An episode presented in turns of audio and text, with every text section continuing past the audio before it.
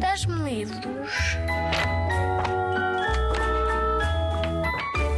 Olá, o meu nome é Maria Francisca Macedo e sou a escritora da coleção O Clube dos Cientistas. Estes livros foram escritos por mim e ilustrados pela Sara Paz e são da editora Book Smile.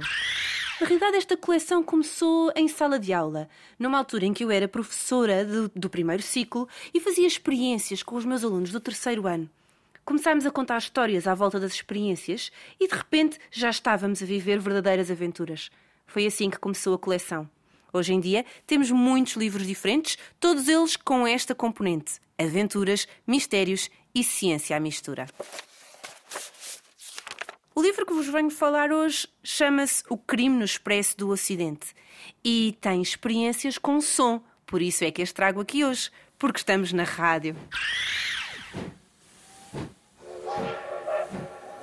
Crime no Expresso do Ocidente é também um livro que começa num comboio em que as nossas personagens estão a planear uma viagem até Madrid com os pais e os primos para festejar o aniversário do pai. Instalam-se no comboio e aos poucos outros passageiros que vão chegando começam a revelar coisas misteriosas.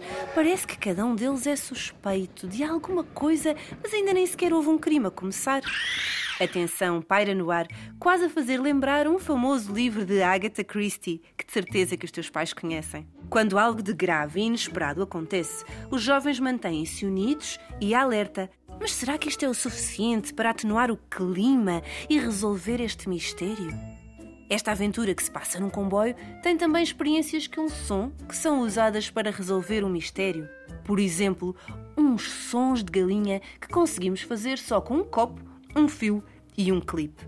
E na realidade, para viveres esta aventura e fazeres este som aqui, basta olhares para a segunda parte do livro do Clube dos Cientistas. Porque em todos os livros tu tens a primeira parte com aventuras, mas depois tens uma segunda parte com instruções e desenhos para tu fazeres as experiências e viveres as aventuras do Clube dos Cientistas. Nesta coleção vais encontrar sempre os mesmos personagens. Por exemplo, o Carlos, que é um dos irmãos gêmeos e tem 11 anos, adora ler sobre experiências e planear, mas deixa a ação para os seus irmãos. Depois também tens o Chico. Bem, o seu nome verdadeiro é Francisco, mas quase ninguém o usa.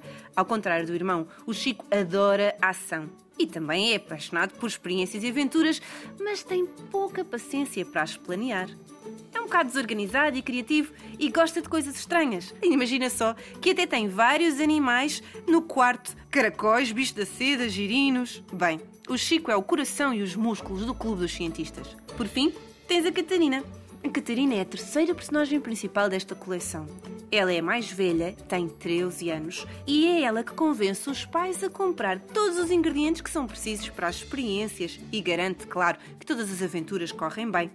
Apesar de adorar alinhar nas aventuras do clube, nem sempre é fácil ser a única rapariga no meio de dois rapazes mais novos e que estão sempre a meter-se em sarilhos. Às vezes também se juntam à aventura a Maria e o Luís, que são os pais, ou a Carbono, que é a cadela, ou os primos, ou os amigos, ou até tu. Na realidade, qualquer um se pode juntar ao Clube dos Cientistas, viver aventuras e fazer experiências.